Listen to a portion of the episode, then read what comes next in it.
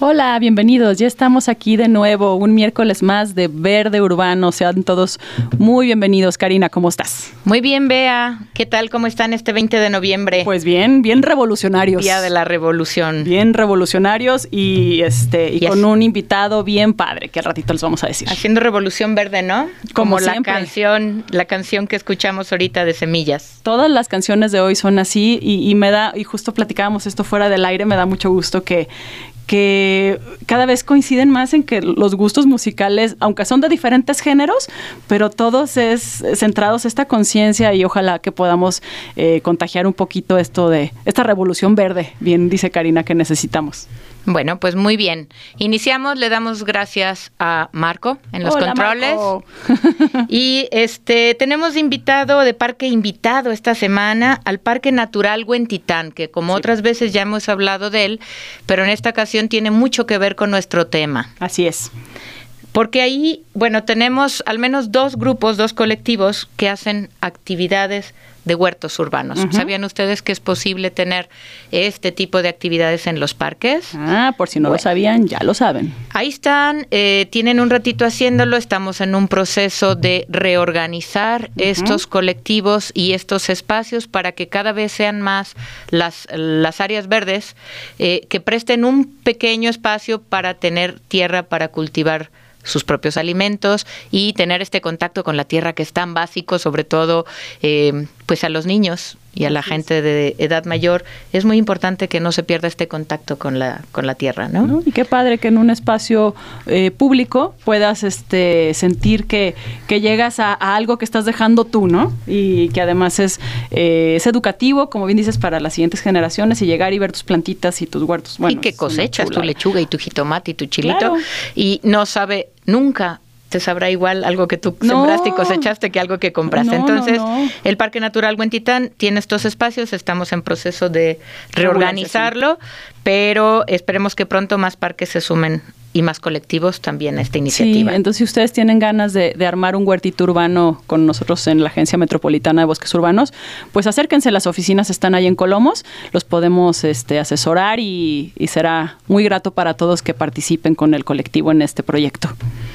Muy bien, y pues hablando de noticias ambientales, bueno, por supuesto, a estas alturas ya todo el mundo sabe que se cambió la sede de la COP, esta reunión, la COP 25, que originalmente iba a ser este, celebrada en Santiago de Chile y debido a las manifestaciones, pues desistieron de ser sede, pero Madrid se puso la camiseta y con menos de cuatro semanas para organizar todo lo que conlleva recibir cerca de 25 mil personas de cerca de 200 países. Eh, Madrid será la sede este próximo diciembre, del 2 al 13 de diciembre, será la sede de la COP 25. Mis respetos para los madrileños que se ponen la camiseta con no dos años, sino cuatro semanas para prepararlo. Y sumado a esto, bueno, eh, si eh, teníamos la noticia de que Greta Thunberg había cruzado el Atlántico en un velero para no generar emisiones de carbono, pues la agarra medio océano Atlántico llegando a Chile cuando viene el cambio de sede, entonces ahora pide pidió ayuda pues para hacer el, camino de regreso a Europa, ¿no? Pues este con la misma congruencia. Entonces, bueno, esperemos que también pueda asistir a esta COP25, siendo muy congruente con sus acciones. Ah, seguramente para el cambio climático. Esta nueva líder eh, juvenil que tanto admiramos y qué padre, oigan los madrileños, después nos digan cómo les salió seguramente muy bien porque echarse un evento de esa envergadura en cuatro semanas no es, no es tarea fácil. No es cosa fácil, pero tenemos alguna noticia urbana ahora que nos compartas. Fíjate que eh, estoy muy contenta porque eh, va a haber un concierto con causa en nuestra querida concha acústica, que ya saben que está ubicada dentro del parque Agua Azul es un festival musical que se llama Fuerza y eh, ahorita les platico quién va a estar para que se emocionen. Pero lo más padre es que no tiene un costo económico la, el ingreso. Esto es por ayudar. ¿Cómo vamos a ayudar? Bueno, pues el ingreso puede ser con, eh, por medio de tres opciones. La opción número uno es un juguete nuevo, novélico, por favor. Esto, Buena idea. Esto es para los niños este, del Hospital Civil o de diferentes este, instituciones que atienden niños con cáncer o, enfermedades terminales. Eh, otro puede ser tu comprobante reciente, reciente me refiero no más de un mes, de que fuiste a donar sangre de manera altruista. A cualquier institución pública que haya ido a donar sangre, eh, llévate tu comprobante y es otra manera en la que puedes ingresar. Y una opción tres, eh, pues es donar la trenza. Dona tu trenza, tu cabello, no importa si está teñido o es virgen. Cabellera. Así es, este puede ser de 30 centímetros si es cabello virgen o 40 centímetros si es teñido, decolorado con capas. Esto es para hacer pelucas para los niños con cáncer que han perdido su cabellito eh, debido a los pues a los tratamientos tan duros a los que se están enfrentando. Pues qué bonito, ¿no? Ir es al muy concierto bonito. y además apoyar. Ayudar. Esto, de verdad, ayúdenos a, a difundirlo. Queremos que esté llena la concha acústica a reventar, porque eso va a significar que va a haber mucha donación de sangre, mucho cabello y eh, muchos juguetes. Eh, me platicaba el organizador que la época navideña es la más difícil de de encontrar sangre en los bancos de sangre porque, porque por las famosas posadas la gente no dona porque se echó sus copitas. Entonces donen guarden su comprobante y de ahí se van a donar. Esto es el 7 de diciembre en la concha acústica. El festival se llama Fuerza y nomás para que abrir boca van a estar va a estar Caballo Dorado de headliner para que se echen no rompas más de, y Garigoles Machingón y un montón de bandas súper talentosas. No se lo pierden 7 de diciembre concha acústica ahí pueden dejar el donativo y ahí pueden ingresar Perfecto. Ya tenemos este a dónde ir el sí 7 de diciembre. 7 de diciembre 7 de diciembre concha acústica por favor ayúdenos Bueno, y pues para recordar lo que pasó en un día como hoy, un 20 de noviembre, pero de 1910, en México, Francisco y Madero publica el Plan de San Luis Potosí, donde denuncia al presidente Porfirio Díaz y se proclama presidente. Empieza entonces así la Revolución Mexicana. Muy bien, y un 20 de noviembre, de 1945, en el marco de la Segunda Guerra Mundial, comienzan los juicios de Nuremberg contra los líderes nazis eh, que intenta derrocar el gobierno. Bueno, y en 1952 en México se inaugura el Estadio Olímpico Universitario. En 1984, en Japón, empieza a publicarse el manga de Dragon Ball. la revista Historietas, pero en 1989 Eduardo Vargas, futbolista chileno. Nace Mm, también en 1995 Michael Clifford, guitarrista y cantante australiano de la banda Five Seconds of Summer. Y en el año 2000 Tony Connie Talbot, cantante británica. En 2002 nace Madison Shipman, actriz estadounidense. Y se nos fue hoy. En 1910 León Tolstoy, novelista y anarquista ruso. En 2005 se nos fue Chris Whitley, músico estadounidense. Y en el 2006 Robert Altman, cineasta estadounidense. Pues un día como hoy fue lo que pasó hace muchos años. Y ahora nos vamos a un corte. Nos vamos a corte y regresamos. Gracias. Bueno, y aquí estamos de regreso con esta musiquita rica de Montebong Sí, para darle la bienvenida a nuestro invitado del día de hoy, eh, Julián, Julián Mendoza. Bienvenido. Muchas gracias, gracias a ustedes por la invitación y aquí este pues muy complacido de estar en, en su programa. Muchas gracias. Muy bien, y a ver, platícanos, platícanos, Julián, ¿qué haces? ¿De dónde Eh, vienes? ¿Qué Mira, eh, bueno, yo soy ingeniero en agroecología y bueno, y mm, tengo una especialización en desarrollo rural regional y nos dedicamos a eh, trabajar en temas de agroecología, de ecología política de la agricultura Maravilloso. y lo que tiene que ver con la agricultura urbana y la agroecología urbana, ¿no? Entonces, estamos organizados en un colectivo que se eh, llama Instituto OMAT, desde el cual pues colaboramos en diferentes procesos de formación agroecológica para campesinos, en este caso en la Sierra Occidental de Talpa y en las orillas del lago de Páscuaro con comunidades purépechas. Y aquí en Guadalajara pues, estamos trabajando en un proyecto de agroecología urbano en el que tenemos una plataforma de investigación y pues experimentamos la agricultura, experimentamos la agroecología de manera práctica, de manera directa y estamos vinculados pues con todos los colectivos de aquí de, de la zona metropolitana conformando una red de agricultura urbana que ya tiene aproximadamente tres años y nosotros como lo colectivo pues ya 10 años dentro de, Súper. de... 10 años. 10 años, Qué así es. bien. Bueno, ya es un montón, ya establecidos aquí en Guadalajara, Aquí en Guadalajara, ¿verdad? Así es. Porque bueno, para los amigos que, que no sepan, pues los chapingueros son los que llevan siempre la batuta en todos estos temas. Entonces, pues es un grupo de, de chicos eh, egresados de Chapingo, que es una maravilla. Entonces, de que saben lo que hacen, lo saben. Y de que tienen ya tiempo acá y unen a todo, pues eso nos da la idea de que vamos trabajando bien en la ciudad, ¿no? Claro, y además estamos complementados, déjame decirte, con, con personas que no son de carreras meramente agropecuarias o biológicas, también hay comunicadores, hay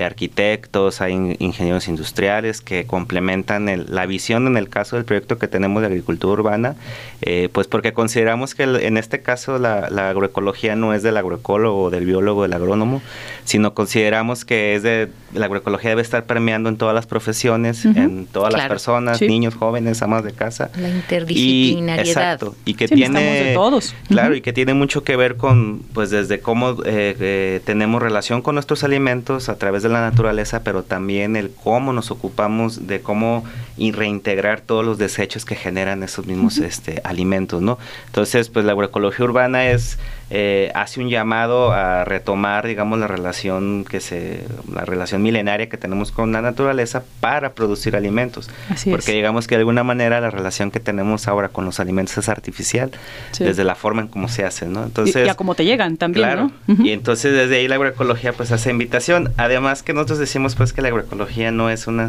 una ciencia novedosa, sino es una forma antigua con un nombre nuevo. Más bien es regresar A, algo que teníamos medio olvidadito y que ahora ya nos está diciendo el mundo, pues regresen muchachos. Todos comemos, ¿verdad? Sí. Todos comemos. Pero hay que comer de la mejor manera que no estemos acabando con todo. saber lo que estamos comiendo. Así es. ¿Y de dónde viene? Y yo creo que es importante más en un contexto en el que, digamos, estamos aquí ubicados en la segunda metrópoli más grande del país y la, su demanda alimentaria pues obviamente es enorme, ¿no?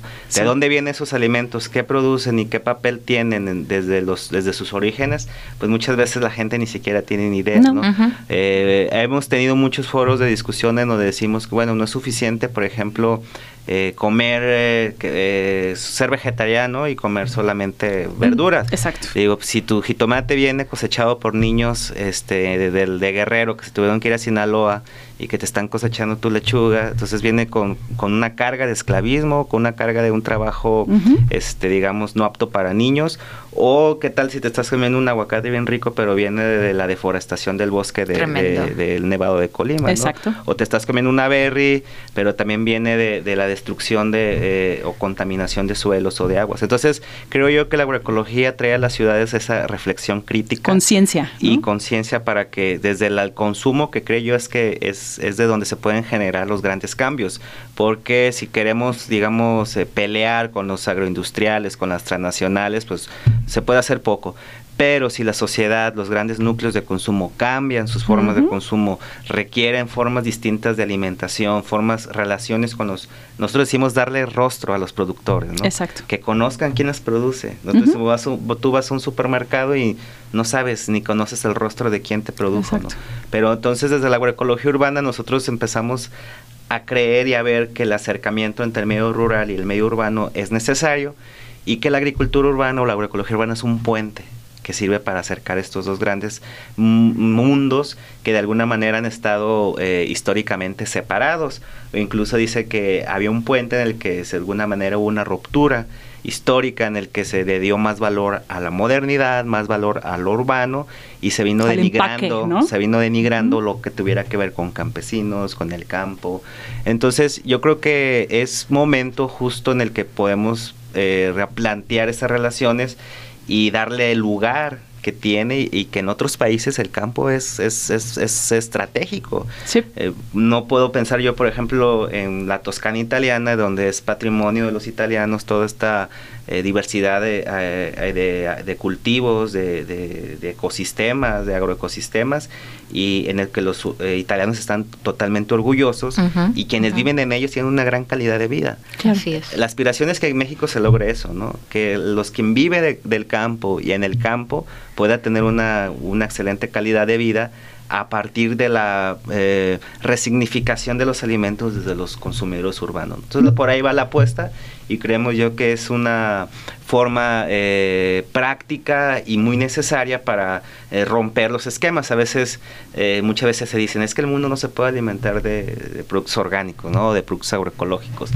y porque la demanda es, demasiado, pero nosotros tenemos en la experiencia que en pequeños espacios podemos ser más productivos que los sistemas eh, industriales, ¿no? Sin contaminar, regenerando suelo eh, y no nomás teniendo cuestiones, digamos, agronómicas o técnicas, sino también retejiendo la sociedad, eh, sus formas de organización, rescatando el que la actividad del campo sea una actividad económica que satisfaga las necesidades principales. ¿no? Entonces desde pues ahí pues Muy bien. hay muchas aspiraciones que tenemos y que las estamos trabajando conforme el contexto de nuestros tiempos nos va permitiendo también, ¿no? porque si bien es una gran batalla, se requieren muchas manos, se requiere mucha gente. Y pues desde nuestra pequeña trinchera nosotros eh, hacemos siempre el llamado ¿no? a que la agroecología la pueda hacer cualquier persona que esté interesada en, cambiar sus hábitos alimentarios y contribuir a tener un mejor ambiente en, nuestro, en nuestra ciudad, en nuestro planeta. ¿no? Es un dos por uno, ¿no? Sin duda. es trabajar la congruencia. Y decir que puede ser hasta tres por uno porque viene la parte socioeconómica, es decir, que puede ser generar una economía. Sí, derramas y se queda local, y ¿no? Se queda, exacto. exacto. Entonces, de alguna manera, pues ahí entendemos una mejor visión del desarrollo que el desarrollo que nos pintan, en el que solamente está, eh, digamos, eh, incluida la parte económica, solo crecer por crecer, ¿no? Y en cambio, eh, acá nosotros vemos que sí debemos de desarrollarnos, pero en una medida socialmente, ecológicamente y económicamente, en, no en armonía como tal, pero en un, en un dinamismo, digamos. Entonces eso nos permite tener otras aspiraciones para nuestras propias ciudades, porque también eh, creo yo que la agroecología, la permacultura, la agricultura tiene muchas enseñanzas que dar a la metrópoli, ¿no? Claro. Tiene que dar muchísimo a los paisajistas, a los urbanistas, a los arquitectos, y creo yo que eso es importante también estarlo sus tareas mencionando. A partir de esto, ¿no? Así es. O sea, todo eh, este engranaje perfecto para llegar a ser este relojito que, que funciona perfectamente, pero dejar esta visión tan cuadrada, tan chiquita, tan egoísta de, de para que yo haga mi perdón, mi desarrollo o esto funciona. Sí, tienes que ver todas las vertientes y en este nuevo, como bien dices, no es nuevo, pero retomado, esta retomada conciencia, ¿no? De, a dónde vamos y, de dónde viene lo que comemos. Sí, y más porque, miren, en el caso de las ciudades, los espacios que se pueden tener potencial para la agricultura están siendo destinados como áreas de reserva, ¿no?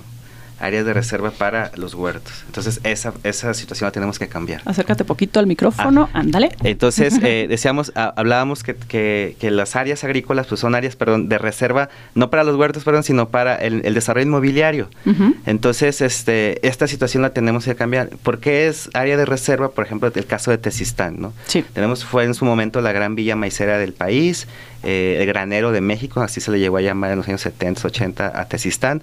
Sin embargo, ahora pues ya es un granero de, condominios, ¿no? Y, ya su vocación ha cambiado porque pues de alguna manera la realidad los, los alcanzó, pero el, el valor de la tierra superado, el valor de la tierra superado económicamente por el valor inmobiliario, ¿no? Claro. Pero la tierra no nomás tiene valor económico, también tiene un valor ambiental que para mí es mucho más importante que lo económico. Claro. Y también tiene un valor eh, social que incluye una colectividad sobre el trabajo de la tierra, una cultura campirana, campesina sobre ellos, tradiciones, etcétera, etcétera. ¿no?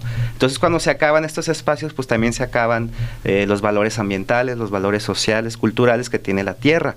Entonces el, el hecho de que las ciudades crezcan con grandes mesuras, sin planeación, pues viene a tener eh, efectos contraproducentes para la misma ciudad en el corto plazo, ¿no? ya lo podemos ver, que se te inundan muy fácilmente las ciudades porque no hay áreas de infiltración de la lluvia, ¿no? Sí, todo cemento, cemento, cemento. O que también tenemos pues grandes, eh, eh, digamos, cambios abruptos de la temperatura, ¿no? ¿Por qué? Pues porque no hay biomasa forestal, no hay masa vegetal que absorba el exceso de dióxido de carbono o, el, calor que excesivo que se genera dentro de las ciudades. Entonces creo yo que vamos en una dirección pues un poco acelerada, dándole solamente eh, la importancia al, valor económico y olvidándonos de todos los más, de todo lo demás, ¿no? Y si vamos así, pues creo yo que en el mediano plazo la ciudad se, se puede ver en muchas mayores problemáticas. Fíjate que al principio que hablabas de este colectivo que tienes donde intervienen diferentes profesionistas, diferentes carreras, eh, tiene que ver con algo que había comentado hace poco estuvimos echándonos unas buenas discusiones en las redes acerca de que todos estos temas es bueno que lo conozcan más a fondo, sobre todo los desarrolladores, ¿no? Ingenieros, eh, arquitectos. Hay uno que otro que están teniendo sus, chispas de, genialidad. y me ha tocado ver edificios, edificios en plena zona centro de Guadalajara que destinan la parte central para un huerto comunitario de los que habitan. Entonces dices, empieza a ver estos destellos, la cosa es pues alimentarlos más, ¿no? Y que realmente si va a haber desarrollos o va a haber esto, pues que tengan contemplado diseños donde tengan eh, respeto por la tierra, por la parte de los servicios ambientales y por la parte de la alimentación porque estarían siendo algo más congruentes. Claro. Entonces, como un llamado más a, a, que también permee este tipo de temas a la gente encargada de, de hacer desarrollos y de hacer crecer la ciudad, ¿verdad? Oye, Julián, ¿ustedes dan podrían dar asesorías a constructoras? Eh, mira, nosotros hemos estado colaborando en diferentes programas eh, digamos, multidisciplinarios. Hemos estado tratando de, incorporarnos con la visión de los arquitectos, de los urbanistas, ¿no? En un proyecto, digamos, este, así en específico, no lo hemos trabajado, pero nosotros lo que decimos, como decía un maestro, siempre hay antecedentes, ¿no? Las ciudades, eh, digamos, Tenochtitlan, Babilonia, Roma, Grecia, todos tuvieron su, área agrícola eh, integrada. integrada. Integrada, integrada, ¿no? E incluso nosotros decíamos decir, más, váyanse más allá todavía y en las tradiciones filosóficas, todos los filósofos iban a meditar un huerto. Digo, ¿dónde encontraban a Jesús? En el Getsamaní. En el Getsamaní, que era un huerto de Y aquí ir al campo es, agarra carretera, ¿no? Entonces, en esas, digamos, historias, en esos relatos encontramos a los huertos eh, dentro de las ciudades, siendo, formando parte fundamental de sus historias, de, sus eh, discursos históricos, filosóficos, etcétera, ¿no? Ahora, pues vemos lo contrario, relegado Vemos como que un huertito viene a ser un, una cosa sorprendente cuando debería ser lo más normal. O como de hobby, ¿no? Exacto. Ah, tengo de hobby aquí mis plantas. No, a ver. No, tiene mucho, mucho más, mucho más profundidad porque eh, el huerto, te digo, no nomás es para nosotros decimos, en un huerto no solamente produces cebolla, lechugas y ahí se acabó la cosa, ¿no? Generas comunidad generas conocimiento, generas ciencia, aplicas tecnología, este, relacionas otras formas de, de entender desde los urbanos hacia la naturaleza eh, y profundizas más la reflexión con los niños, con los jóvenes sobre la importancia ecosistémica de todos los componentes de un huerto. ¿Cuáles son todos los componentes de un huerto? El suelo, el agua, las plantas, los insectos, los animales, etc. Entonces empiezan a ver que hay tramas profundas para que nosotros eh, tengamos el beneficio de alimentarnos. ¿no? Entonces creo yo que el huerto eh, es un espacio que tiene eh, muchísimas plasticidad, yo así le digo, mucha plasticidad en que puede tomar diferentes temas y temáticas sociales. Por ejemplo, hay una amiga este, querida de nosotros que es parte de la red de agricultura urbana, se llama Helen Juárez, la doctora Helen Juárez. Ella hizo un, huerto en el, en el, en el Ceferezo de Ciudad Guzmán, con los presos. qué bueno. Entonces, qué bonito. se están, se están manifestando en sus huertos. Hemos participado en experiencias donde se han hecho ya huertos escolares en la Consti, en colonias que están, digamos, con ciertos eh, niveles de, de, de conflictividad social. Eh, el huerto viene a ser un agente de paz. En Tlajomulco también se han participado en este tipo de huertos. Es una herramienta para combatir la eh, violencia aquí incluso. En Zapopan tenemos el Parque Agroecológico de Zapopan en el que hemos tenido una gran colaboración con ellos y en el que hemos descubierto muchas cosas. ¿no? Por ejemplo, eh, la relación con las plantas en los huertos no, solamente es, eh, plantas comestibles o cultivos que se, que se consumen o que tú siembras, ¿no? sino que ha habido un rescate de, de las plantas, de su valor. Mucha gente les llama malezas y nosotros decimos, no, son buenasas. claro, son buenas. Y ahí en el Parque Agroecológico está la compañera Jacinta que viene de Oaxaca.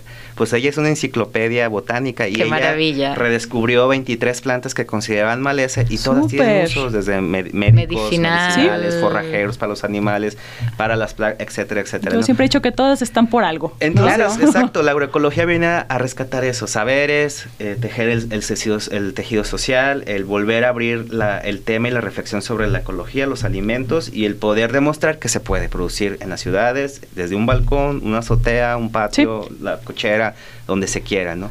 Entonces, creo que yo que en este ejercicio, pues, si lo sumáramos a los casi 6 millones de habitantes de la ciudad de Guadalajara, pues un gran cambio se, se notaría, ¿verdad? Y además, un, un plus, la, la paz que te da ¿no? Eh, cuando te pones a Es un momento de a meditación. trabajar con las plantas, estás- las Sí. abonas, de verdad es, yo lo utilizo para pff, despejarme de todo y, y de verdad da mucha paz. Claro, Te da claro. mucha paz estar en contacto con tus plantas, con tus eh, hortalizas, es muy bonito. Es el aspecto terapéutico también, ¿no? Te Y de los nuevo- conjugan un montón de cosas. Digo, perdón, pero yo insisto, la parte de la cosecha es como, no puede- Ay, na- es que no se imaginan la fiesta que es Sí, salir este y- chilito, yo cosechar lo tus y que tienen un sabor indiscutiblemente mucho mejor Diferente. que cualquiera que compres por Diferente. Eran más chiquitas, pero son con más Pero más sabor. buenas. no, sí, es un placer Uy, eso, pues ¿no? es, es, es maravilloso, de verdad lo, lo recomendamos. Eh, ahorita después del corte yo creo que hacemos énfasis en, en dónde te pueden encontrar Claro, para, claro, claro. para que asesores y, y que nos enseñes a todos cómo tener nuestras propias Claro. este, verduritas frescas, ricas en casa. Muy bien. Muy bien, Y música, que está bien padre. Muy bien. Pues nos vamos a un corte y regresamos para Gracias. hablar de ello.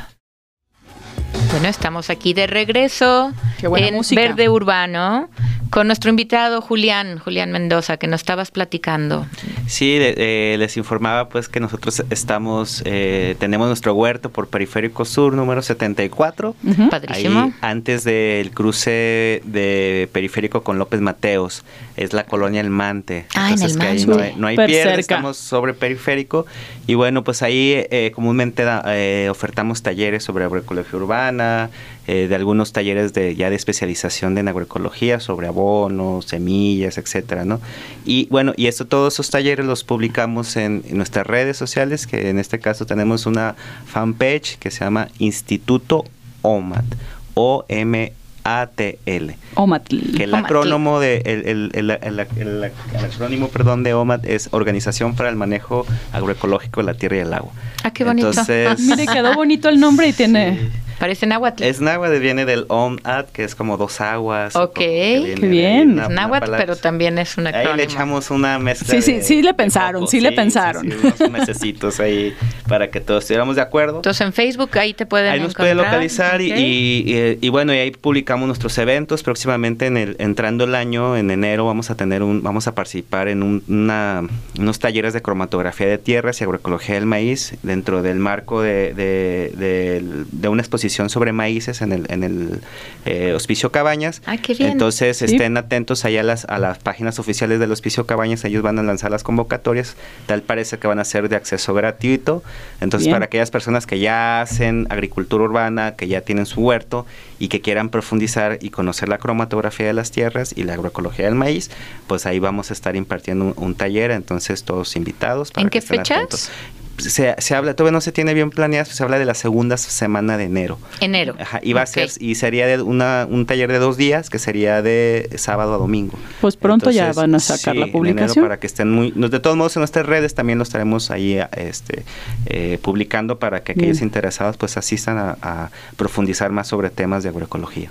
Pues está increíble, están dentro de la ciudad, está es. muy fácil de llegar por periférico. Y tienes huerto demostrativo ahí, ¿verdad? Ahí está un huerto. Eh, el huerto, pues, es para producción de. te- tenemos producción de animales pequeños, de abonos orgánicos, eh, eh, arquitectura con superadobe, tenemos un jardincito botánico y, pues, también tenemos toda la parte de, de producción de hortalizas y, y- y- y milpa que pues en todos ellos es donde hacemos y realizamos nuestras actividades.